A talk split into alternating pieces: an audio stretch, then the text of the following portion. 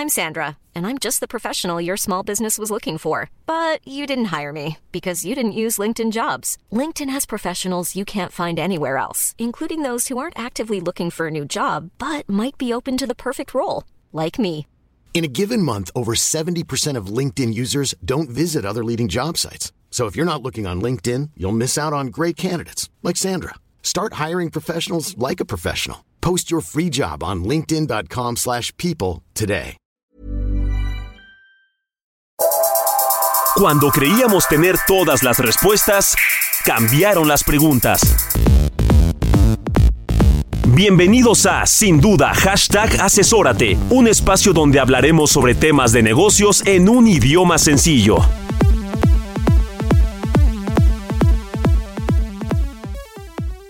El día de hoy en Sin Duda Hashtag Asesórate vamos a platicar sobre optimización financiera que debemos de considerar, qué aspectos fundamentales dentro de nuestro negocio. Y también vamos a hablar de check-up fiscal, qué significa esto y qué temas abarca aquí en Sin Duda Hashtag Asesórate. No te vayas. Hola, ¿qué tal? ¿Cómo les va? ¿Cómo andan? Bienvenidos y bienvenidas a este espacio titulado Sin Duda Hashtag Asesórate que se transmite por el 98.5 El Heraldo Radio. Nos estás escuchando en la Ciudad de México a través de esta frecuencia y en todo el mundo en todo el país también, evidentemente, a través de heraldo.com. Todos los martes, 9 de la noche, tenemos una cita, ustedes y nosotros. Muchas gracias por sintonizarnos un día más en este espacio que dedicamos al mundo de los negocios, aspectos empresariales y, por supuesto, cosas que impactan a tu bolsillo. Mi querido Salvador Garrido Márquez, ¿cómo te va? Mi querido Luis Octavio Valtierra, muy bien, gracias a Dios, muy contento de esta nueva emisión aquí en Sin Duda, hashtag Asesórate. Y pues con grandes temas, saludando también a la audiencia desde luego, esperando que todos estén muy bien. Y pues sí, con grandes temas para comentar y hoy con un gran invitado y empezando con temas financieros. Octavio. Así es, damos la bienvenida a mi querido Ricardo Lechuga Reyes, socio en Garrido Licona, quien es experto en asesoría financiera. ¿Y qué es el tema del que vamos a estar platicando el día de hoy? ¿Cómo estás, mi Richard? Bienvenido. Muy bien, mi querido Octavio, buenas noches. Muchas gracias por la invitación, Salvador. Muchas gracias. Muchas gracias a la, a la audiencia. Muy bien, optimización financiera. Hemos hablado o hemos escuchado temas de, de este concepto de optimizar eh, y hoy lo vamos a aterrizar desde un punto de vista financiero. Mi querido Salvador, ¿cómo tendríamos que entender, entenderlo? Mira, básicamente es de los recursos que tenemos dentro de nuestra organización, hablando de capital y desde eh, el capital, el, el efectivo, el dinero, eh, los activos fijos y todo lo que tenemos dentro de la organización, incluyendo el capital humano, cómo lograr que estos activos dentro de la organización sean más eficientes y generen y nos ayuden a lograr los objetivos institucionales. Y esto es llegar a los objetivos de actividad, llegar a los objetivos de ingresos, llegar a los objetivos de utilidades y para ello obviamente es importante esta optimización, identificar dónde podemos lograr mejorar todos los procesos dentro de la organización para llegar a los objetivos. Y en el caso financiero, pues yo te diría cómo lograr eficientar estos aspectos que inciden en la parte financiera, en los ingresos, en las utilidades dentro de la organización. ¿Ok? Ahora, sobre esas bases, puntualmente, ¿cuáles son los aspectos que deberíamos de estar cuidando? Y esa pregunta me parece corresponde con mi querido Richard Lechuga. Claro. Pues mira, los factores esenciales que tenemos que cuidar hoy en día, primero es el tema presupuestal. ¿Cuánto planeamos al inicio del año? Los objetivos que tuvimos de ventas o ingresos, los costos que planeamos eh, tener y asimismo la utilidad que pensamos tener, la rentabilidad del negocio. Asimismo, los flujos de efectivo, porque también se planean los flujos. Y como dice Salvador, pues tenemos que saber cómo administrar esos activos, cómo administrar los recursos y sobre todo también ver el tema de cómo impactan hoy en día o cómo están impactando el tema de los factores macroeconómicos. Por ejemplo, hablamos del eh, tipo de cambio, es un factor esencial. El tema de la inflación, o incluso hoy en día podemos hablar de un tema político que puede tener un impacto en los negocios. Fíjate que este concepto que acaba de aterrizar es cómo hacer más con menos, pero evaluando todo el contexto económico, político, social, financiero que existe en la organización, tanto interna como externamente. Correcto. Y bueno, hablando de estos rubros que debemos de cuidar, en este caso, Ricardo, dentro de esta eficiencia, ¿cuáles son los puntos más importantes que como financiero debes vigilar? Mira, vamos a partir de algo esencial, que son los ingresos, que es lo que nos da el recurso. El ingreso hoy en día toma un papel esencial, entonces tenemos que empezar a cuidar ahorita cómo vamos a cerrar nuestros números. Si vamos a llegar a nuestro nivel de ingresos, considerando los factores que pueden impactar, por ejemplo, hay sectores que hoy día se ven muy afectados por el tema del tipo de cambio, porque planearon sus, sus ingresos con base a un tipo de cambio, ejemplo, de 20 pesos, 19 pesos, y hoy en día estamos cotizando en 17 pesos, llegamos a cotizar abajito los 17 Oye, pesos. oye, el superpeso, digamos que no necesariamente les está jugando a favor. Exacto, a favor. Sobre todo voy a hablar de un sector, por un ejemplo claro, el sector hotelero, pues la mayoría de sus ingresos está cotizado en dólares. Entonces su dinero rindió menos en tema de ingresos y sus costos pues son, son en pesos. Y el tema inflacionario en México y el tema de los pesos pues conserva su valor nominal. Entonces a nivel de rentabilidad pues ese negocio se vio afectado por estas condiciones económicas. Entonces tiene que pensar en cómo reestructurar o cómo poder hacer cambiar que la utilidad, que, que el negocio sea rentable considerando este factor macroeconómico del tema de tipo de cambio. ¿no? Sí, a- habrá también sectores como el de eh, empresas altamente exportadoras que esta situación tiene un impacto desfavorable. Correcto. Y, y, pues bueno, hoy en día los presupuestos pueden verse afectados y los objetivos, desde luego, hay desviaciones. Y en el tema de los ingresos habrá que ver y habrá que analizar el área de ventas, Correcto. el área comercial. ¿Realmente la fuerza de ventas está haciendo todo lo necesario para alcanzar el nivel de ingresos, es decir, las ventas que se tienen presupuestadas? No sobran recursos o no faltan recursos. Quizás tenemos un área de ventas muy buena, pero bajo este escenario los recursos no se están invirtiendo quizás en publicidad, en promoción, en, en aspectos que hagan que el área de ventas tenga una mejor, eh, un mejor resultado y mejor, Mejor funcionamiento. más eficiente sobre todo, ¿no? Porque como bien comentas, el tema del mercadotecnia es esencial para este tema de los ingresos. Si hacemos una buena estrategia de ventas, pues tener, un mejor ingreso, ¿no? Incluso cuidar nuevamente, insisto, en los factores macroeconómicos que pueden impactar, anticipar sus efectos. Hoy en día este en el tema de tipo de cambio vienen temas electorales que por default van, incluso la semana pasada que se nombró a la, a la candidata de un partido político, pues ya se empezó el tipo de cambio, empezó hacia arriba. Pues bueno, esos factores los tenemos que considerar para ver cómo vamos a llegar a estos objetivos de venta que vamos a, a- a plantear y a llegar al cierre del ejercicio 2023 a diciembre. Ahora entiendo que esta optimización evidentemente es un ejercicio no solo de un momento, sino que es algo que tendríamos que traer en el radar eh, durante momentos específicos. Hablabas justo, o bueno, más bien hemos hablado de los famosos Qs, los trimestres, ¿no? Claro. Que son momentos como esenciales para ir viendo el progreso de nuestro, de Es nuestro correcto. negocio.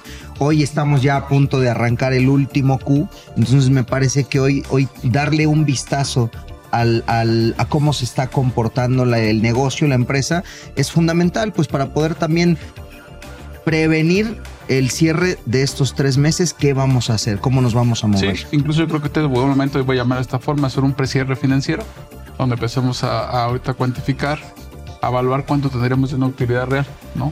Considerando que estamos en un Q esencial, que es el tercer Q, y que posiblemente hasta el cierre del año, algunos de otros negocios puede verse favorecido por el cierre del- año, fiestas navideñas, porque las compañías se sobreinventarían para temas de, de- de- de vender. Entonces creo que es un momento esencial para evaluar muchas cosas Ok. el tema de ingresos, el tema de costos, nuestro inventario, la recuperación de nuestras cuentas Ah. por cobrar, porque eso se vuelve flujo de efectivo. Justo, hablábamos de un primer, un primer concepto que son ingresos. Sí. Ya tocaste un segundo que son costos, que no sé si ibas para allá, mi querido Salvador. Sí, no, bueno, justo iba a comentar que otro rubro que es muy importante dentro de esta eficiencia y optimización financiera es el tema de costos.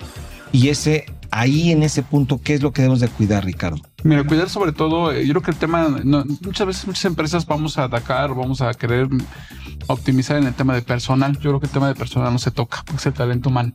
Es mejor una buena administración del recurso humano, buscar el talento que realmente pueda generar para la compañía, le pueda generar rentabilidad y más bien cuidar el tema de los costos operativos que no sean indispensables en este momento para el desarrollo de las empresas, para el desarrollo de su principal negocio.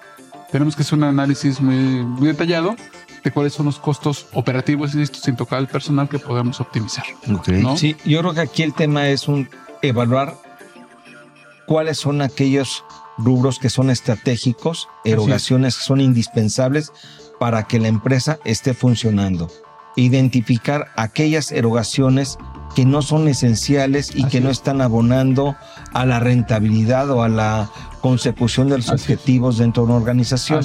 En muchas ocasiones pensamos que optimizar costos es disminuir costos y gastos. Sí, no. No es necesariamente No. eso, es identificar aquellos que no son generadores de ingresos. Exactamente. Ejemplo, y acá se comentó un tema de publicidad. Sí. Muchos de repente dicen, no, ahorita no hay, no podemos erogar en publicidad. Pero quizás la publicidad es necesaria para incrementar tu ingreso. Entonces no puedes tú restringir una erogación porque a su vez puedes restringir el ingreso. Hay que analizar muy cuidadosamente estos conceptos, Ricardo. Hay un principio muy básico en los negocios, Salvador, Octavio y auditorio, que siempre dice que si tenemos una erogación, un, un costo, un gasto, pues nos debe generar un ingreso. De acuerdo. ¿no? Entonces tenemos que analizar cuáles de estos gastos realmente nos van, nos van a generar el ingreso. Es la proporción que nos debe de dar, ¿no? Eh, acabas de dar un tip excelente.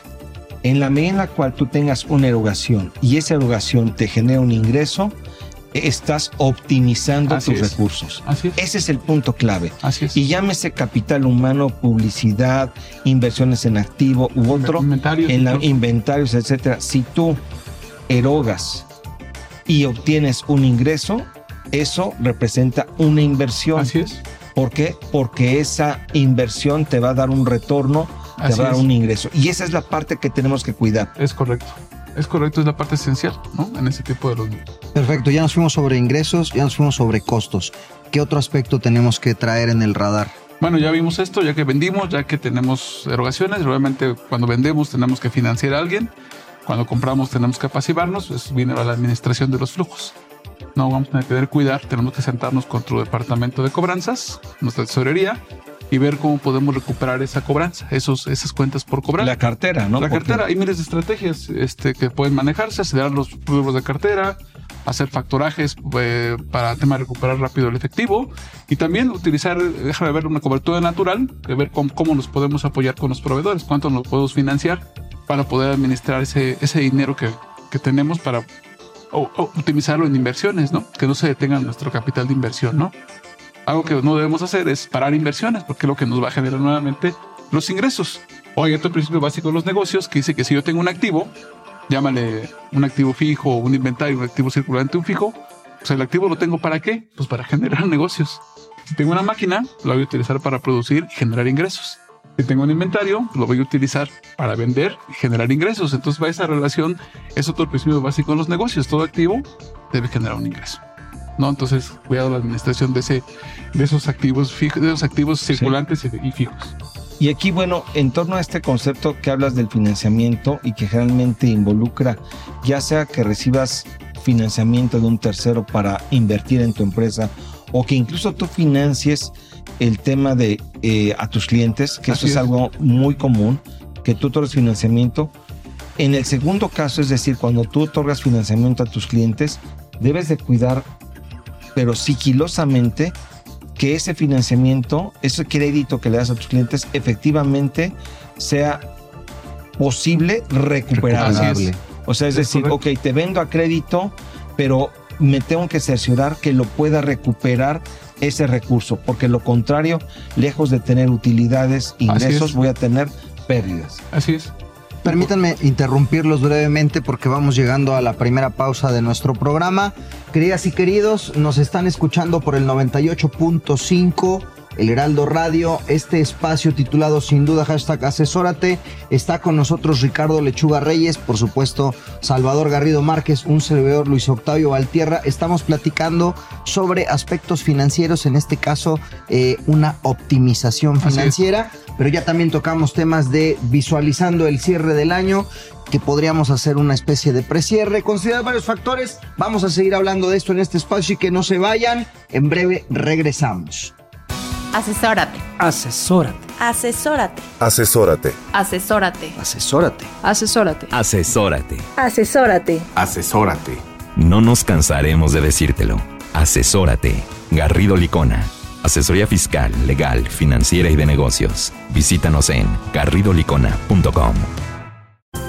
El outsourcing no es indebido y no ha desaparecido. Hoy se le conoce como servicios especializados. Lo que es indebido es que tú o tus proveedores no estén correctamente registrados ante la autoridad y no cumplan con los requisitos establecidos. Esto puede traerte consecuencias fiscales, legales e incluso penales. Evita riesgos innecesarios. Contáctanos.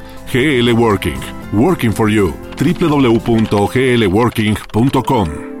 Soy Luis Octavio Valtierra y me escuchas por el 98.5 El Heraldo Radio en la Ciudad de México y en todo el país a través del heraldo.com, lo mismo que en todo el mundo. Estoy con mis queridos Salvador Garrido Márquez y Ricardo Lechuga platicando sobre optimización financiera. En el bloque anterior, nuestro especialista Ricardo Lechuga, además de nuestro asesor de negocios Salvador Garrido, nos estaban platicando sobre la importancia de esta optimización financiera con visión hacia lo que es y lo que debería ser nuestro negocio y cómo se encuentra actualmente, ¿no? Eh, ya nos dabas, mi querido Ricardo, de manera general, una visión respecto a ingresos, respecto a costos. Estábamos hablando también sobre eh, recuperar, recuperar eh, la cartera, la cartera y sobre estas bases traíamos ahí también temas de a quién le estoy financiando, a quién le estoy dando crédito. Sí, claro. ¿Y qué tendría que estar teniendo en cuenta o, o más bien manteniendo teniendo en el radar al respecto. ¿Qué nos dices, mi querido Ricardo? Pues mira, en el momento que decidamos darle un crédito o dar un financiamiento a una persona, uno de nuestros, nuestros clientes, tenemos que evaluar quién es el cliente. Eso nos va a dar certeza de que ese monto que estamos financiando lo vamos a recuperar.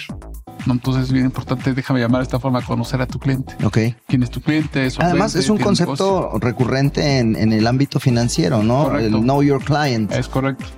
Porque te va a ayudar a minimizar riesgos. O sea, hoy en día todo, todos los negocios y las finanzas giran a riesgo. Si tú tienes una debida diligencia eh, de tus clientes, seguramente esa, esa posible recuperabilidad de los flujos la vas a mitigar bastante bien, ¿no? Porque vas a ser, vas a ver quién es tu cliente, vas a ver si es solvente él también, vas a ver qué negocio hace, vas a ver si su negocio es, tiene, tiene futuro sostenible. Entonces, en ese sentido, pues vas a poder darle un financiamiento, y por supuesto vas a poder recuperar en los días de plazo pues, la cartera o tus cuentas por cobrar sin ningún problema.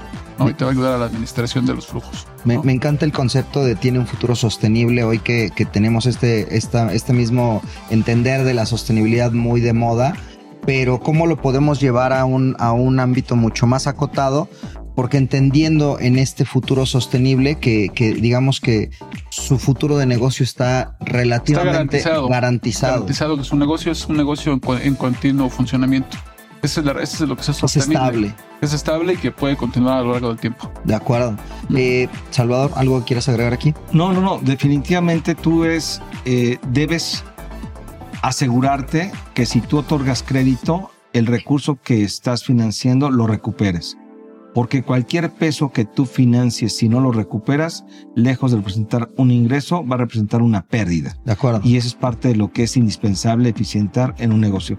El conocimiento de este, eh, de tus clientes o de las personas a las que les otorgas este financiamiento es indispensable.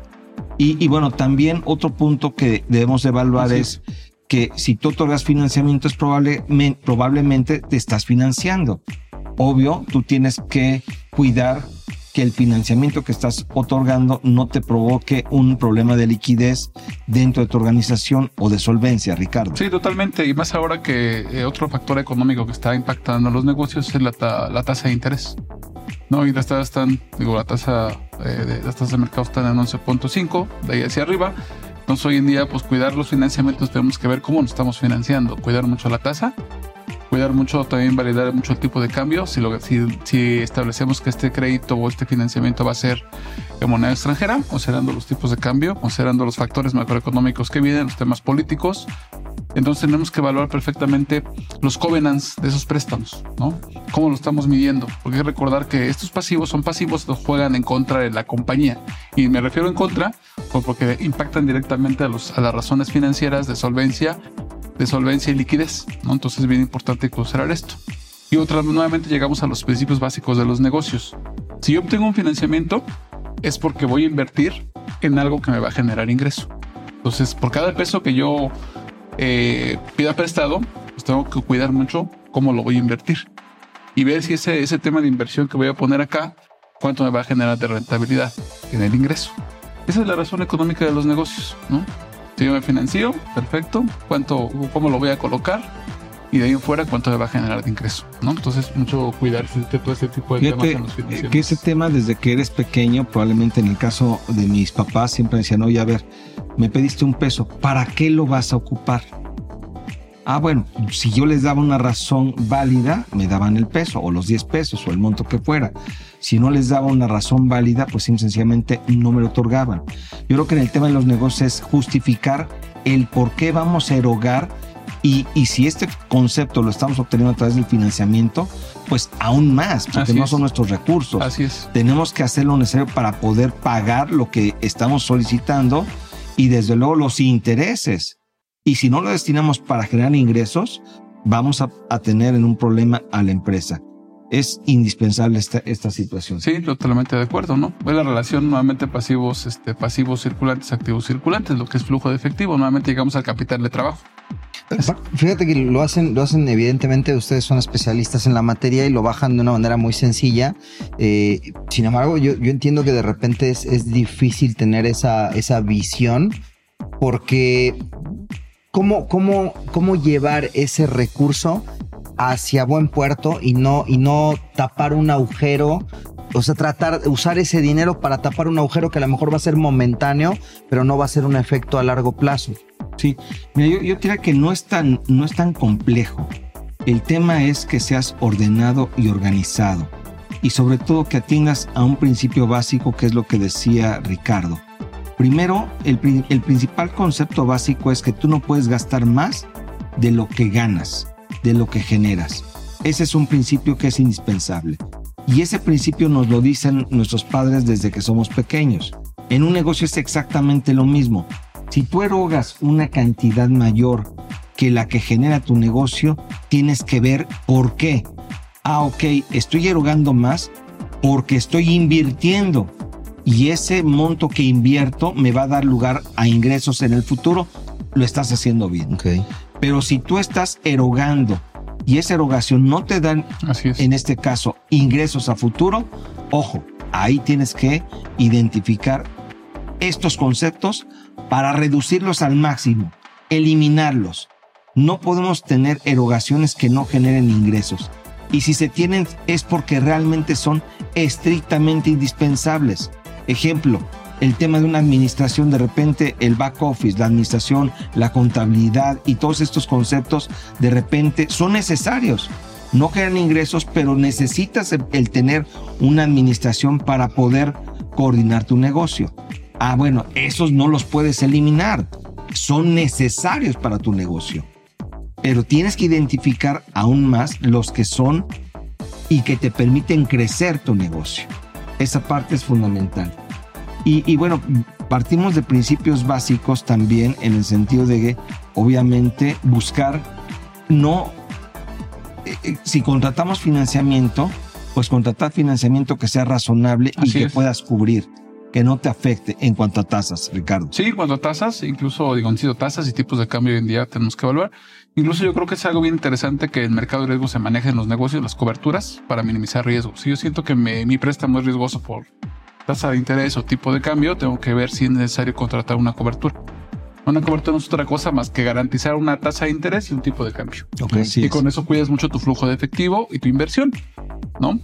Si ganas, bien, y si pierdes, bueno, no perder tanto. Por eso, es importante tocar el punto Salvador, el orden. Yo también le llamo planeación.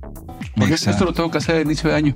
Tengo que planear mi, mi, mi, mi, mi inversión, mi CAPEX, mis ingresos, mis flujos, porque eso me va a dar lo esencial para poder cuidar ese financiamiento. Ok. Entonces, ahora, esto también en el tema de inventarios, Ricardo, debe de estarse cuidando, no Claro. solamente, o sea, en todos los rubros, pero en el tema de inventarios, ¿cómo, ¿cuáles son los puntos que vamos a cuidar? Es muy esencial el tema del inventario, porque el inventario, como ya comentamos, sirve para generar ingresos, ¿no? Ujú. es lo que vamos a vender. Entonces tenemos que cuidar mucho a quién estamos comprando. Si estamos comprando al proveedor óptimo en cuanto a precio, calidad y también cuidar mucho el tema de la obsolescencia. O sea, yo no puedo, si soy una empresa que me dedico a, un- a una rama de la economía que mi inventario puede ser un perecedero, tengo que cuidar, no sobreinventariarme. Tengo que administrar perfectamente mi inventario, si no voy a querer un tema de obsolescencia ya no podía poder venderlo. Entonces tenemos que cuidar mucho eso. El O- precio, o la si se calidad. deprecia, ¿no? Sí, Inclusive. sí, de precio, Ajá. precio, calidad, deterioro, para poder Deterioro. deterioro para poder administrar perfectamente ese, ese inventario, ¿no? Sí, me pasó una experiencia con mi papá, tenemos poco tiempo. eh, mi papá tiene un negocio en la central de abastos, de repente me dejó el negocio por unos días. Yo vi que se estaba vendiendo el mango, pero con todo, y entonces decidí comprar mango por toneladas. Eh, resulta que en el momento menos indicado la plaza se cayó, se dice, se paró, no se vendía, y pues me quedé con un inventario fuerte en donde perdí toda mi inversión. Hay que tener cuidado con Así esos es. detalles. Esa es la administración del inventario. Vamos llegando ya al cierre, mi querido Ricardo. De manera general, ¿cuál sería la reflexión al respecto? Yo, mi reflexión final es que debemos de planear adecuadamente este, ese tema de lo, lo que ya vimos, los factores macroeconómicos, el flujo de efectivo, el tema de la tasa de interés. Hoy estamos en buen momento de hacer un, nuevamente un precierre para ver cómo vamos a llegar al cierre del año y en su caso hoy poder hacer una acción correctiva Vamos a hacer una breve pausa, queridos y queridas. Quédense aquí en el 98.5. Sin duda, hashtag asesor. El mundo de los negocios no se detiene, nosotros tampoco. Millions of people have lost weight with personalized plans from Noom, like Evan, who can't stand salads and still lost 50 pounds. Salads, generally, for most people, are the easy button, right? For me, that wasn't an option. I never really was a salad guy. That's just not who I am. But Noom worked for me. Get your personalized plan today at Noom.com. Real Noom user compensated to provide their story. In four weeks, the typical Noom user can expect to lose one to two pounds per week. Individual results may vary. Hiring for your small business? If you're not looking for professionals on LinkedIn, you're looking in the wrong place. That's like looking for your car keys in a fish tank. LinkedIn helps you hire professionals you can't find anywhere else, even those who aren't actively searching for a new job but might be open to the perfect role. In a given month, over 70% of LinkedIn users don't even visit other leading job sites. So start looking in the right place. With LinkedIn, you can hire professionals like a professional. Post your free job on linkedin.com/people slash people today. Regresamos a Sin Duda, hashtag asesórate después de esta pausa. Estamos de regreso en Sin Duda, hashtag asesórate, con el análisis de los temas empresariales que afectan a tu negocio. Soy Luis Octavio Valtierra y me escuchas por el 98.5 El Heraldo Radio en la Ciudad de México y en todo el país a través de heraldo.com. Mi querido Salvador Garrido Márquez, para esta segunda parte del programa invitamos a nuestros especialistas, viejos conocidos de este programa, Asael Apolinar, a quien me pueden saludar. Salvador. Marcel, buenas noches. Y Marco Alberto Chavarría Orozco, a quien también me permite saludar. Marco, buenas noches. Porque vamos a hablar de un tema que por ahí he escuchado en varias ocasiones en el, en el ámbito profesional, siempre en la mesa de sin duda y siempre en el contexto de Garrido Licona, y es este famoso check-up fiscal. Y aquí me permito preguntarles, mi querido Asael, ¿qué es el check-up fiscal? ¿Cómo entendemos este concepto? es conocer la salud fiscal de tu empresa. Ok. O sea, al igual que eh, un médico que te va a hacer un check-up y que tiene que revisar varios aspectos, la sangre, la respiración, etcétera, en una empresa también es importante de vez en cuando hacer un check-up, no irnos hasta la declaración anual, porque la declaración anual a veces ya es entrar directamente a urgencias. No, es ser preventivos. El ver estos indicadores que son fiscales en tu empresa y ver si las cosas se están haciendo bien, se están haciendo de manera óptima. Ok. Entiendo que eh, hoy estamos hablando del check-up fiscal eh, y, y sobre ese vamos a, a tomar la materia, pero me gusta el, el- el concepto que, que nos pones porque entiendo que también podríamos hacer un check-up eh, legal, un check-up corporativo, o sea, de varias, varias materias. Pero a ver, Sí, es una evaluación, Octavio. de acuerdo. Más que nada de la situación, en este caso fiscal, para confirmar que estamos cumpliendo correctamente con las obligaciones de y que también estamos haciendo un pago de impuestos correcto. ¿Esto qué quiere decir? Que no estamos pagando de menos ni de más, porque también no es correcto pagar de más. De acuerdo. O sea, y esto no quiere decir que estemos evadiendo, simple sencillamente hay que asegurarnos que no estemos pagando indebidamente impuestos que no proceden. Y eso me parece que el check-up nos permite evaluar, confirmar que no hagamos un pago de impuestos indebido, ni a favor ni en contra. ok. O sí, a favor o en contra. Sí, correcto. Y como lo dijo Asael, pues es un tiempo adecuado. No esperarnos hasta la declaración anual, no esperarnos hasta Eso marzo. es importante, Marco. Qué bueno que lo comentas. Correcto. Y no es y no es esperarnos, porque ya es momento que podemos tomar alguna decisión si estamos haciendo las cosas bien o vamos por el buen camino o el mal camino y corregirlo en su caso. Ok, entonces en el entendido de que el check-up lo recomendable es hacerlo con cierta eh, temporalidad, no esperarnos al final de un ejercicio. ¿Qué, qué aspectos tendríamos que estar considerando, mi querido Asael, a analizar en este check-up? Vamos a ver, haciendo la analogía del doctor que ya nos diste recién, ¿qué es lo que va a revisar el especialista diagonal doctor fiscal en nuestra empresa? Yo creo que hay que irnos prácticamente impuesto por impuesto, obligación por obligación, para cerciorarnos que efectivamente cada una de ellas se está cumpliendo. Ya suenas muy electoral, Asael. Impuesto por impuesto, obligación por obligación. ¿no? Pero yo creo que esa parte es importante porque hoy el diablo está en los detalles en la parte fiscal. Entonces, si no nos metemos a ese nivel de detalle, podemos verlo desde 10 mil pies de altura y decir, no, pues estamos bien como empresa. Pero ya cuando te metes al detalle, puede ser como dice Salvador, o estamos pagando de más o estamos pagando de menos. Que, ese es un punto. Fíjate que en la práctica profesional, en las empresas, lo que hemos visto es que eh, nos sentimos autosuficientes y decimos yo estoy bien, estoy haciendo las cosas bien, como cuando estamos físicamente nos sentimos bien y no nos no tenemos ese detalle que nos haga sentir o pensar que estamos enfermos o que estamos en una situación que pudiera no ser la más óptima. Pasa lo mismo en este tema de la parte fiscal. Pensamos que estamos pagando bien los impuestos y que no necesitamos ayuda de nadie. Y me parece que el checo fiscal es esa evaluación relativamente sencilla que vale la pena que la haga un tercero con la finalidad de confirmar que tu estado de salud en, en esta materia tributaria está bien.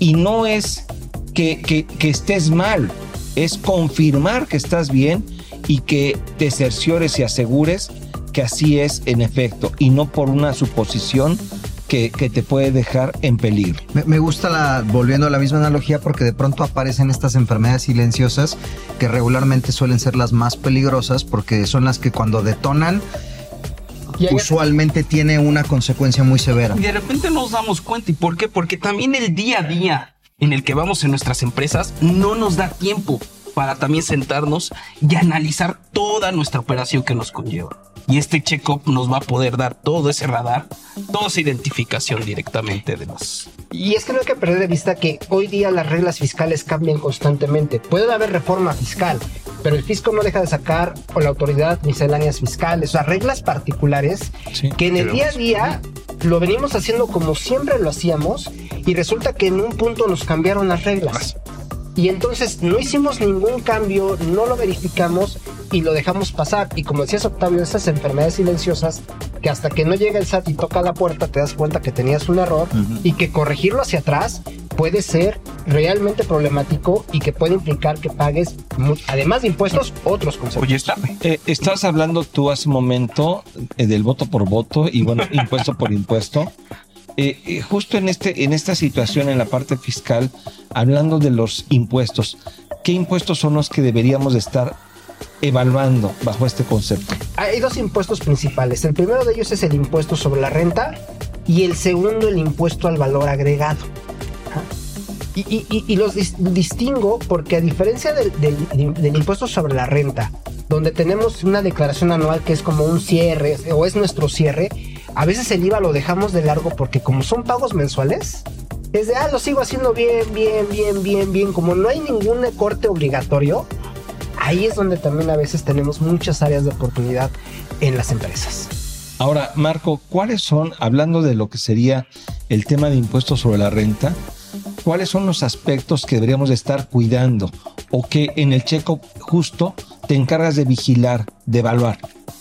El primero viene siendo los ingresos. O sea, lo primero que nos tenemos que fijar es la parte de los ingresos. Uno, porque como sabemos, hay diferentes momentos en los que debemos de considerar ese ingreso o pagar el impuesto de ese ingreso. Lo cual primero tenemos que confirmar si lo estamos acumulando en este caso o considerando correctamente. Porque hoy en día lo que las empresas de repente ya se dejan ir, por así literalmente, es el tema. Facturé y por lo tanto ya lo tengo que acumular. Bueno, hay casos en que los ingresos no llevan toda esa razón de nada más de la facturación, sino tenemos que analizar cuál es el momento en el que se deben de acumular, si es cierto monto el día de hoy, si hay un cálculo en específico. Te acabas de comentar un tema que desafortunadamente es una mala práctica que se está dando en la realidad. Muchas empresas reconocen los ingresos para el pago de impuestos hasta que emiten el CFDI, es decir, lo que antes se conocía como factura, es decir, hasta que facturen. Eso no es correcto, Asael. O sea, existe, de acuerdo con la ley, otros momentos en los cuales se debe de acumular el ingreso para efectos de pagar los impuestos. El hacerlo hasta que facturas, estás cayendo en una omisión. Es correcto, es decir, o en una omisión o en una anticipación inclusive. Exacto, correcto. O sea, la, la emisión de la factura, si bien es como una regla que, que, de acumulación, no es la única. Entonces, pueden ser casos en donde si te esperas a facturar, estás omitiendo el pago de impuestos, porque en el caso de los servicios es cuando lo prestas, o bien hay regímenes especiales que aunque factures, puedes diferir el pago hasta que efectivamente lo cobres. Entonces, ese es el análisis que te permite hacer el check-up. Decir, a ver, ¿estás acumulando en el momento correcto? Sobre todo, uno, para evitar una contingencia, o dos, a ver, es flujo de efectivo. Hoy, con, con las necesidades económicas de las empresas, el anticipar un impuesto, pues sí le pega a la empresa. Oye, inclusive si tengo operaciones muy particulares, que no solamente es, digamos, en, en territorio nacional, en territorio mexicano, me imagino que también tiene implicaciones particulares según el país del que estemos hablando. Así es, ese ya es otro, otro tema de la globalización, de dónde estás recibiendo tus ingresos y en qué momento debes de pa- pagar el impuesto. Recordemos que el impuesto de renta tiene pagos provisionales y un impuesto anual. Hay casos en los cuales ingresos no se acumulan a nivel pago provisional. ¿Y eso en qué se traduce? Mayor liquidez para las empresas. Sí. Otro punto que también surge en la práctica es el tema de cancelación de algunas operaciones. Y de repente nosotros celebramos la operación o en principio pensamos que ya se cerró esta operación, aceleramos, emitimos la factura, etcétera, pero todavía el contrato no está firmado. Y al término resulta que la operación no se cierra por diversas cuestiones. Esto sea, por ejemplo, en el caso de la venta de autos, es un ejemplo, ¿no? Oye, no, pues ya me, ya me pidieron la orden, etcétera, pero no hay un contrato, no hay nada realmente que me obligue a mí a cerrar la operación. Yo ya emito la factura, pero al final el cliente decide no comprarlo. Bajo ese escenario, esto tiene un impacto fiscal él. Así es. Uno es desde la cancelación de la factura, hacerla de manera correcta y ver si las cancelaciones que hemos hecho en el pasado son de manera correcta, pero también identificar esta operación porque ahí puede haber desfases entre lo contable, lo fiscal, finanzas, que haga que estemos pagando un impuesto por una operación que nunca se llevó a cabo. Que es distinto de una devolución, ¿no? Sí, no, y, y ahí nada más complementando lo que dice Sael, hay que recordar que estrictamente por la ley tendríamos hasta el 31 de diciembre para poder cancelar las facturas estrictamente que tenemos en este año. Por una regla en particular nos permite que sea hasta marzo, pero siempre vamos a depender que se publique o que esté algo para poderlo cancelar. Pero sí tendríamos que hacer ese análisis el día de hoy para cancelarla también en tiempo y forma y evitar otra contingencia. Ahora estamos hablando de, de- de- en, la, en la parte momentos, estamos hablando del ejercicio, dejan ponerlo en, en este caso, el ejercicio 2023, pero ¿qué pasa con ejercicios del pasado? Si por algún error ahí hubo unas facturas que de repente tuvieron problemas, como los que estaba mencionó Salvador, no puntualmente en el caso de la compra de un auto, pero dejan pensar en un servicio. Fíjate, fíjate que ahí, Octavio, tocas un tema bien importante, porque a diferencia de un check-up check-up de salud, que es una fotografía en un momento determinado, las empresas pueden hacer check-up también de ejercicios anteriores.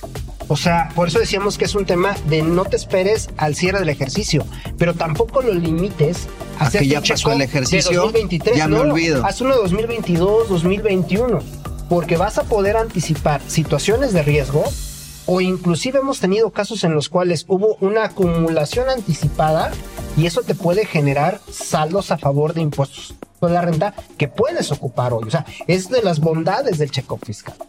Hoy que estamos en 2023 tendríamos que estar volteando hacia atrás a 2018 porque estrictamente este año termina, este año concluye cualquier posible recuperación de un impuesto de ese, de ese año. Yo diría que hay que empezar por 20, 2023, 2023 y en función de cómo esté el resultado de este check-up, habrá que evaluar si vale la pena ir y evaluar otros años, es decir, ejercicios anteriores.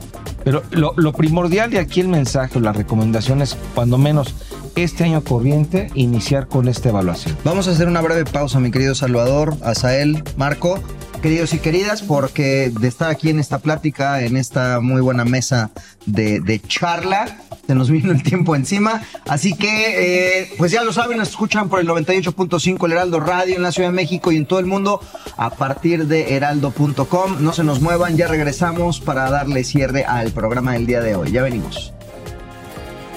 Para hacer negocio hay que generar confianza. En GL Auditoría analizamos y nos aseguramos que la información financiera de tu empresa genere confianza y tranquilidad para tus clientes, socios, autoridades e instituciones financieras, entre otros. GL Auditoría. Preservamos tu patrimonio. www.glauditoría.com Si tu negocio necesita capital, somos tu mejor amigo. Cumpel Capital te ofrece arrendamiento, financiamiento, crédito, factoraje, movilidad y una amplia gama de soluciones a la medida. Visítanos en cumpel-mediocapital.com. Cumpel Capital. Seamos cumpels de negocios.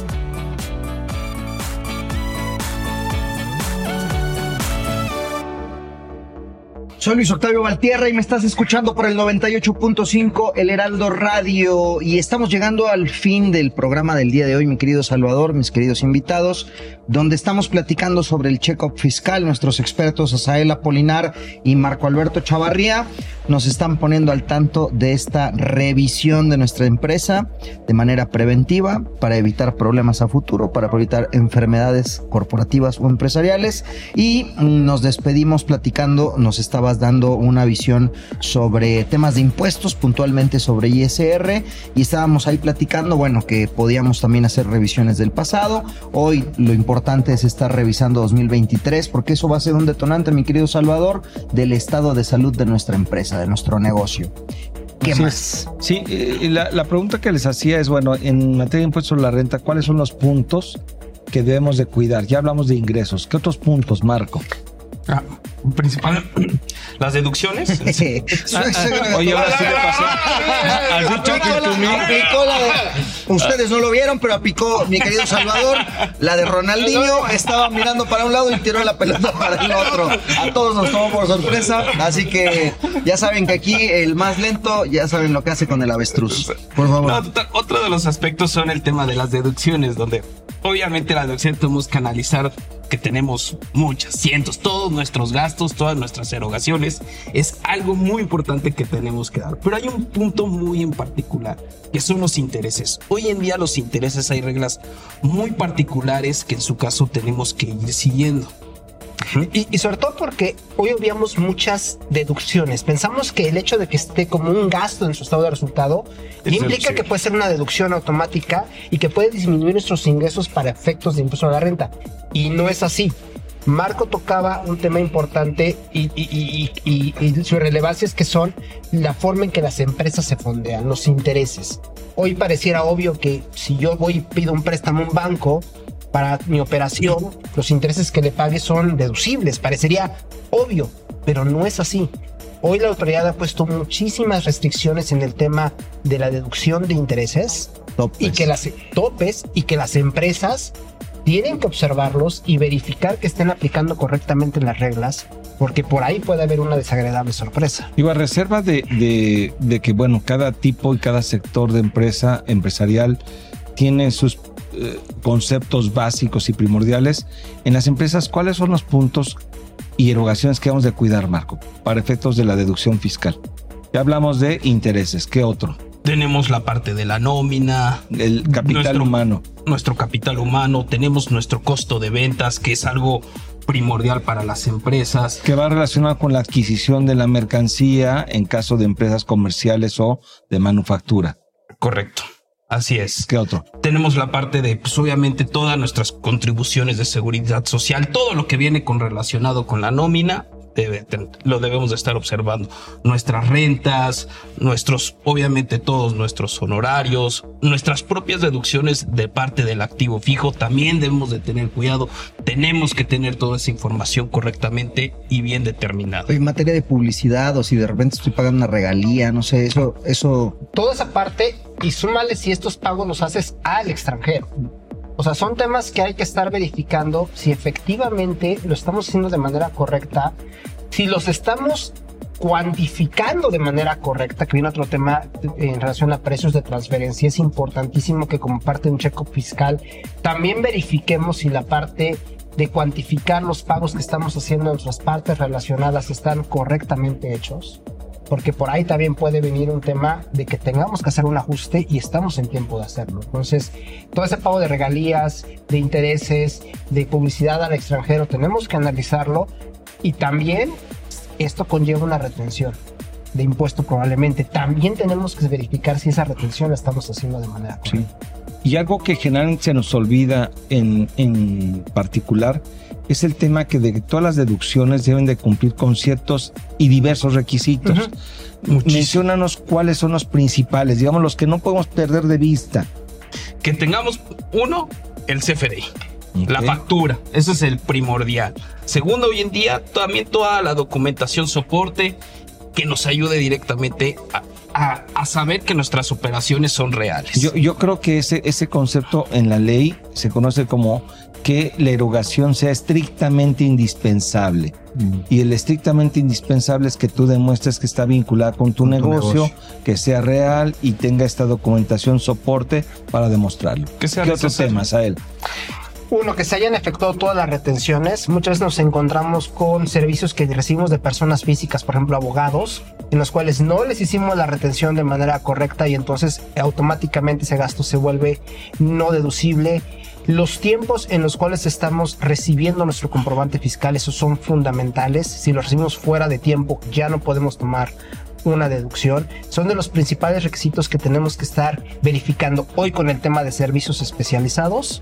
Tenemos otros tantos requisitos que tenemos que estar observando y que lo que hemos visto en los check-ups es que una vez que se pasó de moda el boom de servicios especializados, las empresas dejaron de fijarse si realmente sus proveedores le estaban dando toda la documentación necesaria para poder tomar deducciones. Bueno, ahora ya hablamos de impuestos a la renta, Octavio, y me parece que otro impuesto, ya lo comentabas, que también es relevante y que debe entrar dentro de este concepto de checo fiscal, es el impuesto al valor agregado. Digo, además de otras contribuciones, pero en el caso de IVA, Marco, Asael, ¿Cuáles son los puntos sobre los cuales debemos de trabajar en este check-up? Yo creo que lo primero es identificar si las actividades que estamos haciendo como empresas, empresa, están bien tasadas.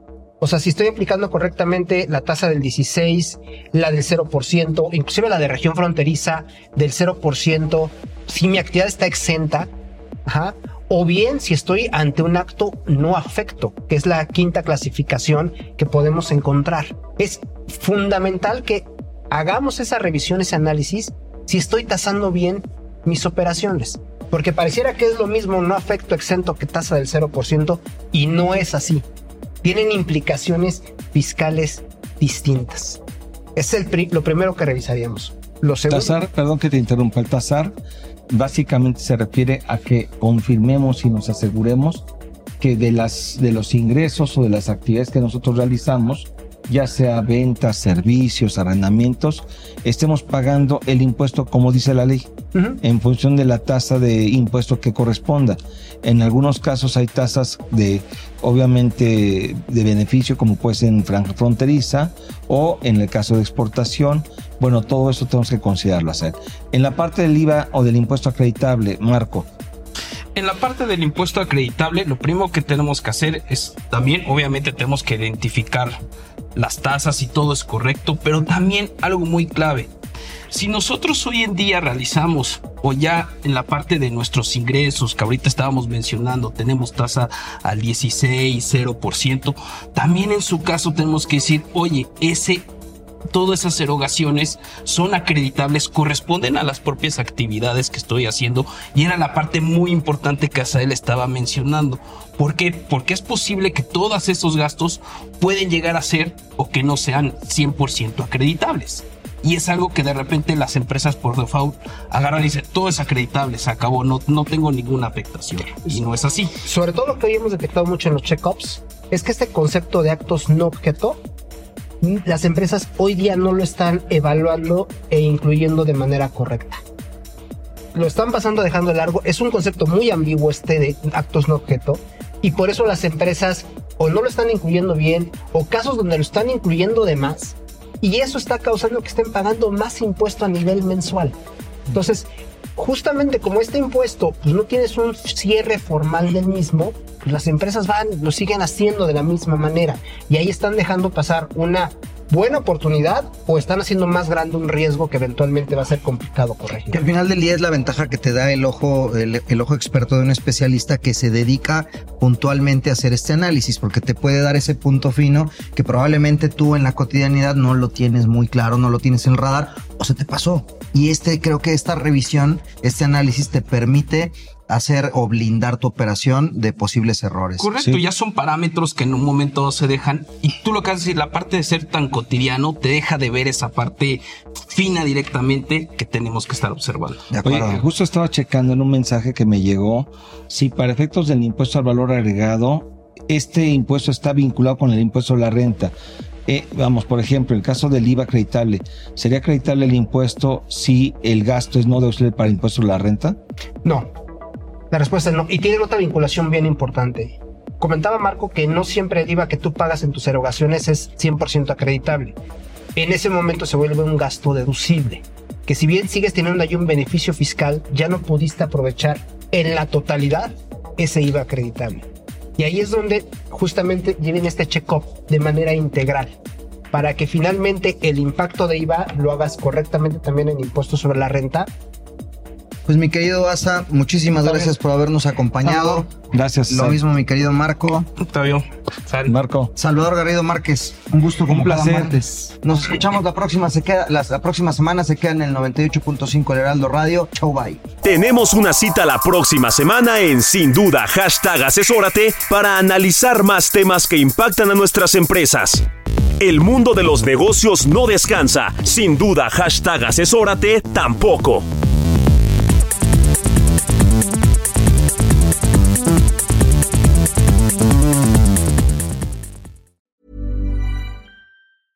Hey, it's Danny Pellegrino from Everything Iconic. Ready to upgrade your style game without blowing your budget? Check out Quince. They've got all the good stuff shirts and polos, activewear, and fine leather goods, all at 50 to 80% less than other high end brands. And the best part? They're all about safe, ethical, and responsible manufacturing. Get that luxury vibe without the luxury price tag. Hit up quince.com slash upgrade for free shipping and 365 day returns on your next order. That's quince.com slash upgrade.